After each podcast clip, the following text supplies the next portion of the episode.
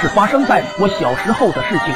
那天是鬼节，天渐渐暗下的时候，外边有很多人在烧纸，他们在祭奠死去的亲人，也是在给他们送钱。奶奶也在叠着烧纸。这时候爷爷对我说：“奶奶眼睛不好，一会你去陪奶奶给太爷爷烧纸。”我懵懂的说了句好，没想到那天晚上就是我噩梦的开始。出去的时候，路上烧纸的人已经少了很多。我看见奶奶那东西在地上画了一个圈。把叠好的金元宝纸钱都放在里面，嘴里还念念有词。那时候我就明白了，鬼节都要给家里死去的人送钱。就在奶奶念念有词的时候，我看见不远处林家奶奶也在烧纸。林家奶奶一边烧一边流泪。我在那看着看着，就看见了林家奶奶旁边站着一个男孩，白白的脸，一点血色都没有，对着我笑，白白的衣服很是瘆人，站在林家奶奶旁一动也不动。这时候奶奶烧完了。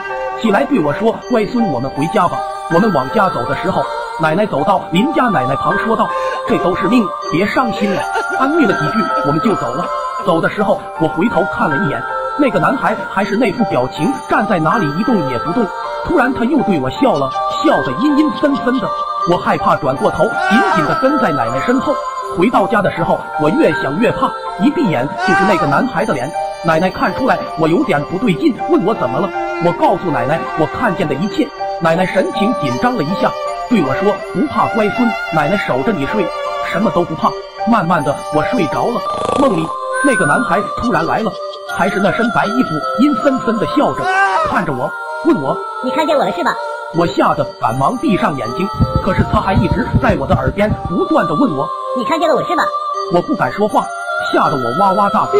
这时感觉有人摇晃我的身体，我睁开眼睛看见了奶奶。奶奶一脸慈祥的问我：“乖孙怎么了？”我说：“我做噩梦了。”奶奶问我梦到什么了？我说：“我在梦里看见站在林家奶奶身旁的那个男孩了。”奶奶问他这次穿的是什么？